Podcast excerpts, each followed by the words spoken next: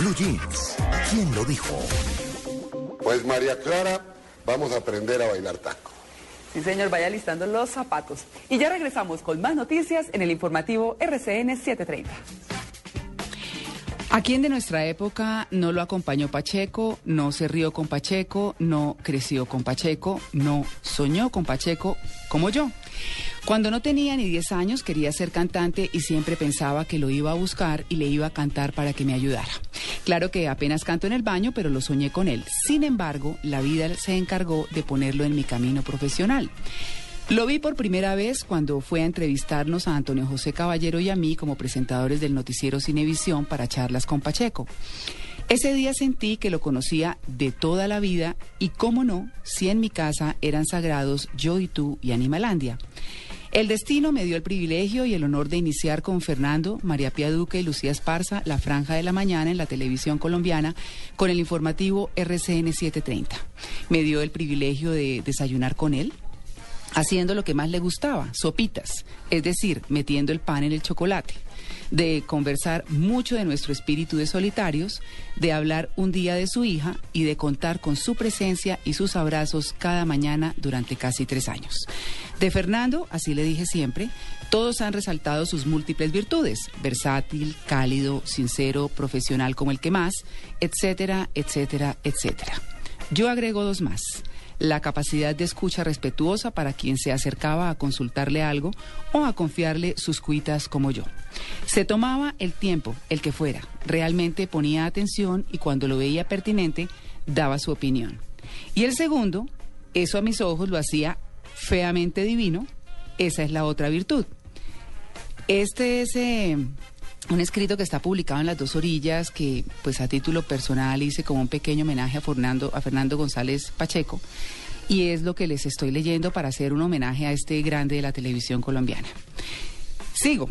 Un día, no sé por qué razón, resultamos hablando de su hija. Quedé sorprendida, no solo por la noticia, todo el mundo creía que él no tenía hijos, sino porque rara vez hablaba de sus asuntos personales. Me sentí especial. ¿Tienes una hija? Sí, señora, me dijo. ¿Y dónde está? Vive en Buenos Aires, ella es argentina como su mamá. ¿Y te ves con ella? No mucho. Hablo con ella de vez en cuando, pero no la veo con frecuencia. ¿Y qué hace? Es la bailarina principal del Ballet de Buenos Aires. Y ahí quedó la conversación. Me sentía incapaz de preguntarle más sobre el tema porque uno sabía cuál era el punto y hasta dónde llegar, y eso él sabía darlo a entender muy bien. Ayer fue una corrida histórica en Bogotá. Lo de Medellín el sábado fue maravilloso, pero lo de Bogotá, pues casi que, o casi no, lo superó. La temporada va pues en forma extraordinaria y nosotros les estaremos contando lo que suceda en las diferentes plazas, tanto en Medellín como en Bogotá. María Clara. Sí, señor, 8 y 23 y el turno es para María Pía Duque. Pero más allá de esa vida personal que defendió con ahínco, vino su declive. Ese también me tocó y me atrevo a decir cuándo. Llegó una crisis empresarial a RCN Televisión que provocó el despido de un grupo importante de periodistas y de Pacheco. Fernando, dice que hay un recorte el macho. Sí, y uno de los que sale soy yo. Ay, ¿cómo se te ocurre? ¿Cómo te van a sacar a ti? Y para mi sorpresa salió Pacheco. Y me tocó despedirlo al aire. Traté de reconocer lo que significaba para los colombianos con las mejores palabras posibles. Cuando salimos del aire me dijo, pendeja, casi me haces llorar y hasta sentirme viejo. Y me dio un abrazo que hoy todavía me acompaña. Se fue con el caminado de siempre porque hasta eso era particular. Me atrevo a decir que ese día comenzó su descenso.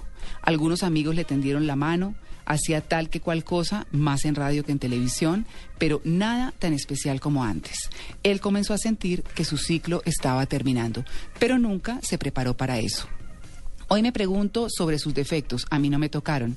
Me quedo con el saludo de todas las mañanas con el tono de quiere cacao reemplazado con mi nombre. Me siento bendecida. Un beso al cielo, Fernando.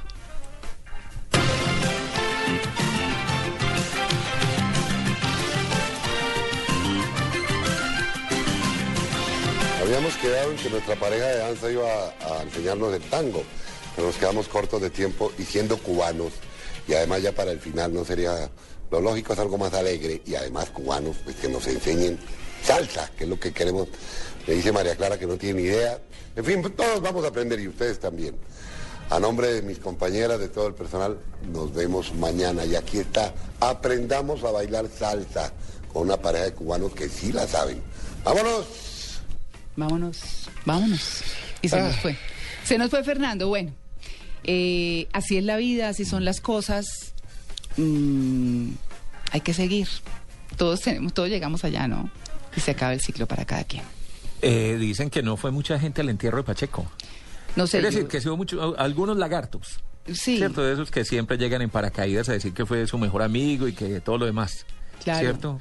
Pero, pero sí. Pero a uno sí le extraña, por ejemplo, que no haya ido, no hayan ido personalidades o gente del gobierno Mm. que con toda seguridad crecieron con Pacheco siendo una figura tan emblemática de la vida nacional, Y que está en los libros. tan importante, pero libros. claro, además Pacheco participó, por ejemplo, en Yo y Tú, también actuó, y, y, pues por supuesto Animalandia era su espacio. Entonces, y esos eran, eran dos programas sagrados en mi época, sagrados en las familias colombianas, Total. totalmente. Entonces, pero pues bueno, así son las cosas. Ahora, hubo un momento en que Pacheco también saturó. Ah, Cuando, cuando alguien muere, uno siempre se acuerda de las cosas buenas y Bueno, lo demás, ¿cierto? claro. Y tiende a, a- a olvidar un momento, porque recuerdo también que recibía muchas críticas en su momento. Decían, bueno, ya no queremos más Pacheco. Porque, porque hacía de todo. Tal vez de- alguna manera Porque eso- estaba en noticias, estaba en novelas, En estaba en eh, Yo y Tú, estaba en su programa, aparecía por todas partes. Pareciera que no había nadie más. ¿Cierto? Hubo un momento en que era tan importante, era tan visual y fue un personaje pues, que es tan, tan versátil que estaba en todo. Mm. Claro. ¿Cierto? Y eso alcanzó a saturar un poco al público en su momento. Sin embargo, pues yo pienso que esos son momentos que le pueden suceder a cualquiera. Lo importante es lo que queda, ¿no? Claro. Y yo creo que lo que queda al final es ese El legado, personaje, es claro, legado. ese personaje que, Pero que ¿sabe la gente hay, quiso mucho. Tito? Sí. que él era Sí. muy versátil. Entonces yo creo que, bueno, pues, eh, tal vez él, ah, hubiera gente que se cansara de él, pero siempre se le veía en algo diferente. Hay, por ejemplo, presentadores que uno dice, ahí estamos cansadísimos porque es que están presentando hace años y en los mismos programas y tal. A él uno lo veía, era actuando, presentando, haciendo diferentes cosas. Entonces eso era lo bonito de él. Además que todos crecimos con él. Claro. Para mí, por ejemplo, Pacheco es acordarme de momentos divinos con mi familia eh, cuando yo era chiquita viendo Quiere Cacao. Entonces eran tantas versiones y tantas cosas que hacía él que uno siempre tiene un buen recuerdo. Claro. Pues bueno, yo Fue les... nuestra primera superestrella, ¿o no? No, total. ¿Cierto? Y yo creo, Tito... Porque hay lo- estrellas de la televisión, hay Claro. artistas reconocidos, lo que quiera, pero superestrella, es decir, superestrella en Colombia, Pacheco. Y no hay, perdón. es no sé si hay más, pero yo digo, con, Pacheco es la superestrella. Con todo el respeto que me merecen eh, pues los animadores y los presentadores y demás. Hoy no hay quien reemplace a Pacheco en es- toda esa versatilidad. No lo hay. Es decir, hay personas muy importantes, por supuesto, colegas muy destacados, pero es que Pacheco era muy especial. Y usted lo mencionó en algún momento cuando estaba leyendo su sentido homenaje, eh, que yo creo que a la gente le pasaba. Yo, yo nunca conocí a Pacheco, alguna vez lo vi en algún sitio, eh, pero sentía que, que lo conocía de toda la vida. Es decir, Claro. y me imagino que a él le tocó acostumbrarse a que la gente lo saludara como que lo conocían. No, pues es que eso Porque se fue sentía... capaz de transmitir eso al público, ¿cierto? Él, él Claro. transmitía eso al público, como, Claro. como que es mi amigo, como que lo conozco siempre, como que podía haber sido mi papá o mi hermano o mi tío. Es que los desayunos los domingos en las casas eran con el televisor prendido. Y cuando eso el televisor se usaba en la sala o en el comedor, Claro. ¿cierto? Entonces... Pero también su personalidad, es que porque, Claro. porque había otra gente, Sí, ¿cierto? claro. Pero, pero no con esa afabilidad de Pacheco, ¿cierto? Mm. Sí. Que lo hacía como de la familia, realmente. Sí, exacto. No, y, y- y tal tal como era en televisión era como persona y mucho más cariñoso si se quiere. Mm. O sea que era auténticamente él. Sí. Eh, así que pues bueno, yo les he querido compartir ese pequeño homenaje, yo me expreso mucho escribiendo cosas y, y se los quise compartir, está en las dos orillas, en el home de las dos orillas, y lo titulé como, como era él, Fernando González Pacheco, feamente divino. Quiso la vida juntarlo